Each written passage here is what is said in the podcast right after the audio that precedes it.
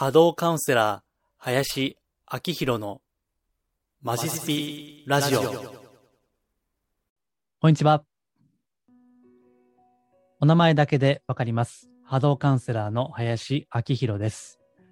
スピリチュアル的なカウンセリング、ヒーリング、守護霊リーディング、最近ではタロットリーディングなどをあくまで地に足をつけて行っています。今回も音声で収録していまして、iTunes のポッドキャスト、YouTube、私のホームページ、いずれかで主にお聞きいただけます。いずれもマジスピで検索してください。では、まずお知らせですが、えゴールデンウィーク明け5月9日から、えセミナーを行います、え場所は銀座、あるいはオンラインの Zoom 同時開催です。タイトルは、あの世の存在と魂の不滅を知り、先人の恩を継承して混沌の世を強く生きようというちょっと硬いタイトルではあるんですけども、要は、えーあの世と、えーこの世のことだったり、その魂ですね、えーそういったことを考えるというテーマですね。現在の例のコロナ禍においては、え感染ですとか、あるいはその先の死ですね。えそれを恐れているがゆえに、こういった不安や恐怖ですね、え取り巻いているわけですけども、もしこういったあの世という観点があれば、えそれももしかしたら、ちょっとは客観的に冷静に考えられるかもしれないということですね。ですから、あくまでこの世のことに役立てる、そういった問題意識でやっていきたいと思ってますので、え概要欄にリンク貼っておきますので、ご興味あれば覗いてみてください。はい。えーでは、今回のテーマですね。えまずテーマ一言で言うと、なりたい自分とあるがままの自分、どっちがいいですか？という話ですね。なりたい自分か、あるがままの自分かという話です。え今回ですね、このネタを出すきっかけになったのが、実はブログ過去2回にわたってですね、初めて私の中では、ブックレビューですね、本のレビューをしているんですね。で、えっと、よければブログも、あホームページですね、ご覧いただきたいんですけども、え紹介している本が、野の医者は笑うという本ですね。野は、野原の野、野生の矢ですね。野の医者は笑う。で、サブタイトルに、心の治療とは何かという本ですね。これが、まあ、万人受けはしないと思いますけども、私はかなり面白かったんで、過去ブログ2回にわたってご紹介をしていますが、今回はブログに書いていないことでですね、この音声でお伝えしようと思っています。えっと、もしご興味あれば、あの、Amazon のリンクはブログの方に貼っていますので、えー覗いてみてください。うん、そうですね。まあ、スピーチャル関係ではあるんですけども、なんか引き寄せとか、キングアップとか、運気上げるとか、そういったことよりは、その、業界ですね。えースピーチャル業界でどんなものなんだろうなといった関心をお持ちの方は、きっと面白い と思います。えっと、精神処方っていうね、結構ガチのカウンセリングとか精神医学とか出す、お堅い出版社なんですけども、えーこの本は珍しく、すごい読みやすくて面白い文体ですので、えーご興味あれば楽しんでいただけるかなというふうに思います。はい。えーではですね、その中の一つご紹介をします。えある、え潜在意識のワークですね。えこれをこの著者が実際に受けたと、えそういったエピソードが紹介されていまして、まあ、ここもですね、あのブログで紹介したいぐらい面白かったので、え今回は音声でご紹介をしたいと思います。でさっきテーマで言った、えなりたい自分とあるありのままの自分ですね。まあ、あるがままの自分でもいいですけども、えー結論としてはですね、この本の中では、なりたい自分よりも、ありのままの自分の方が潜在意識が強くなるといったワークをやってるんですね。えー何をしているかというと、まあ、ちょっと音声でどこまで伝わるか分かりませんが、えーグループで、まあ、例えば4人1組としましょうか。えー1人が、こう、例えば、えしゃがみますね。まあ、座ると、地面に座って、で、残りの3人が、その人の肩を押さえるわけですね。えつまり、その人が立ち上がれないように、上から残り残りの3人が押さえつけるわけですよ。で、そこで、このワークをするんですけども、えその押さえつけられている人がですね、ありのままの自分と言った瞬間に、その他の3人の押さえている手の力が弱くなる。それまでは上から押さえつけられているわけですから、立ち上がれなかったのに、ありのままの自分って言った瞬間に力が抜けて立ち上がれるようになるわけですね。えただですね、一方、なりたい自分っていうと立ち上がれないんですよね。えつまり、なりたい自分っていうのは自分の体に力が入りにくいと。だから立ち上がれない。上から押さえつけられてしまっていると。えところが、ありのままの自分って言った瞬間に強くなるわけですね。えこういったワークが紹介されているわけです。こういったワークはですね、実は心理学界隈とかスピーチャル界隈でも時折、まあ、時々ある、やってることですね。えー、正式に言えば、筋肉反射テストということもありますね。えっ、ー、と、応用したのがオーリングってやつですね。まあ、これ、スピーチャー好きの方がお聞きになってると思うんで、えー、ご存知の方もいらっしゃるかと思いますけども、まあ、筋肉反射テストで、え、言葉の力ですね、えそれを測っているということです。ですから、なりたい自分よりも、ありのままの自分の方が潜在意識が強くなるわけだから、みんな、ありのままの自分で生きようね、みたいな、そういったことを考えるワークなんですね。えところがですね、まあ、この本が面白いのは、え、中にはですね、なりたい自分とありのままの自分と力がそんな変わらない人もいるわけですね。まあ、これが面白いんですよね。ですから、まあ、台本があるか分かりませんけども、えこのセミナー開催者の台本、セミナー講師の台本通りでいけば、なりたい自分よりもありのままの自分の方が力が強くなってほしいわけですよ。えそういった筋書きがあるわけですけども、中にはなりたい自分もありのままの自分もそんなに変わらないっていう人もいるわけですね。でその時に、まあ、セミナー講師としては、ね、私もあの冒頭でいつも言っている通り、えセミナーも講師もやってますからね。まあ困るんですよね、これはね。ですからね、あの、これはね、うん、他にもありましてね。例えば、えー、ちょっと他のやり方だと、えー、まあこれも4人1組だとしたら、ある1人にまあ、腕をですね、えー、肩まで上げてもらうと。肩まで上げてもらう。そして、え、残りの3人、まあ、あるいは1人でもいいんですけども、え、手の先を押さえてもらって、こう、ぐーっとね、上から押さえつけて、その人の手が上がらないようにするといったことですね。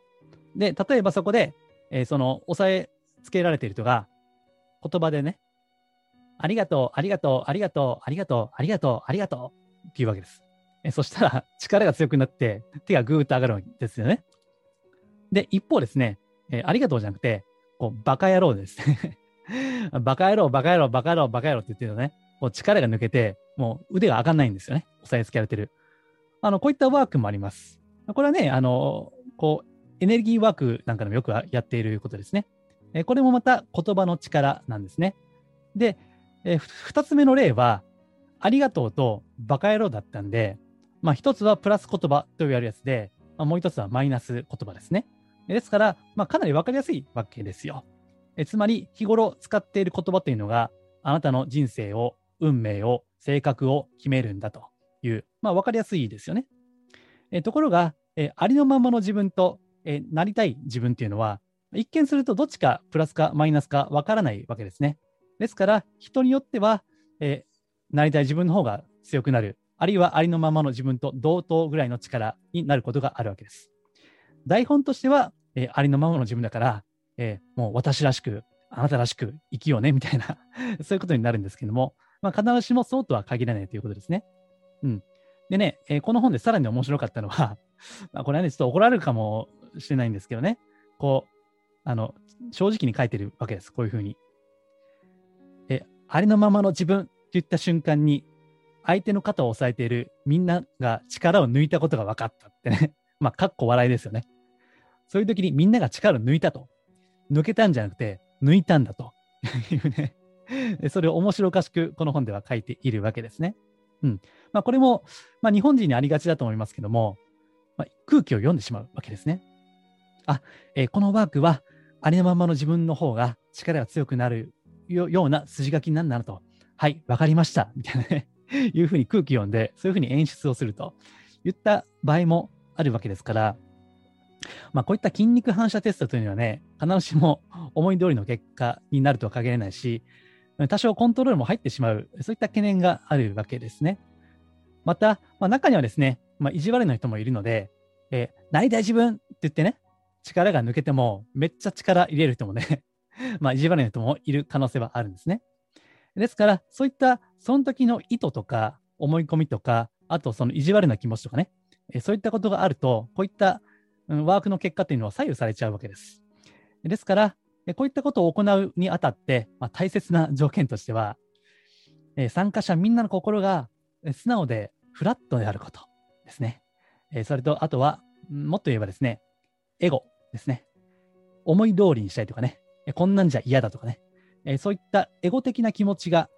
まあ、完全にゼロにはできませんから、少ないことっていうね、これが実は大事なんですね。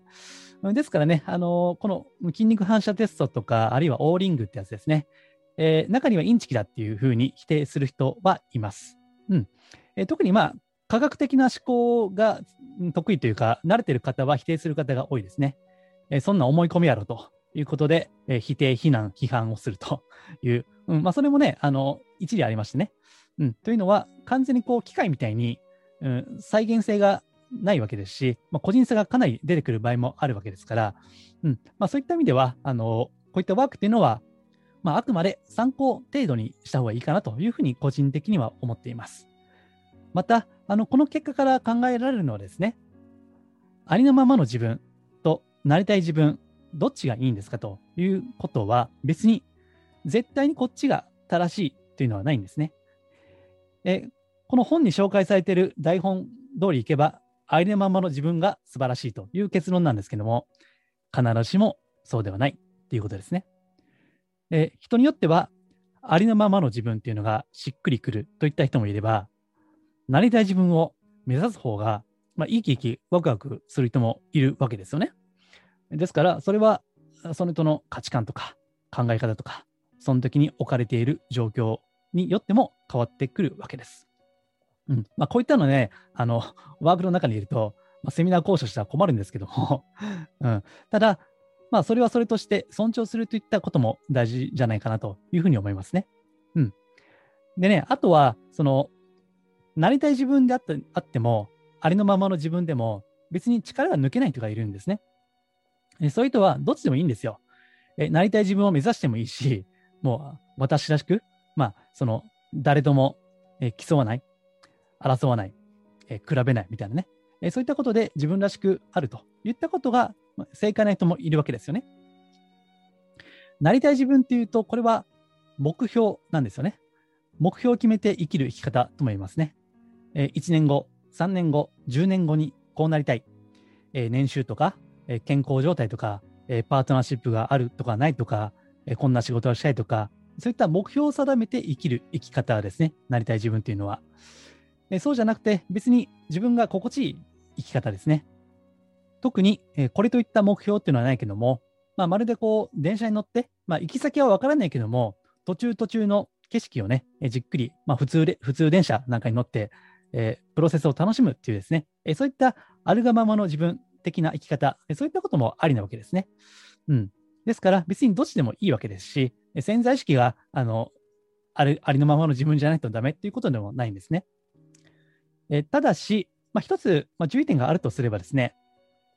なりたい自分ですね。えそれが、例えば、その根底に、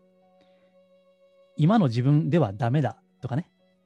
え今の自分は変わらないといけないとかね、えこういったえ自己否定感ですね。え自己否定感からそのなりたい自分というのは作られている場合ですね。えその場合、え意志の力、思いの力ですね。念が強いとも言えますけども、えそれらが強い方は、えそれでも行動して、え自分を変えていけるんだと思うんですね。ただ、それでも、まあ、そもそも自己否定からスタートしているわけですから、これはね、あの、時折カウンセリングでもあるんですけども、それでいくら本当になりたい自分になったり、あるいは世間的に、社会的に成功して評価されたとしてもですね、え、最初の自己否定感というのがずっと抜けないことがあるんですね。えー、まるでこう、他人から期待されている自分というのをずっと演じ続けるようなですね、まあ、これは心理学では保証行為なんて言いますけどね、えー、自分じゃない誰かを常に演じ続けているようなですね、えー、これがですね、まあ、人には見せないんだけども、まあ、すごい苦しいという方もいらっしゃってね、えー、そういったカウンセリングも時折あるんですけどね。ですから、えー、なりたい自分も別に OK だと。まあ、ありのままの自分でもいいし、なりたい自分でも OK よと。えけど、なりたい自分っていうのが、まあ、相当自己否定感からスタートしているとすれば、まあ、それはどっかで、うん、変えていく必要があるんですよね。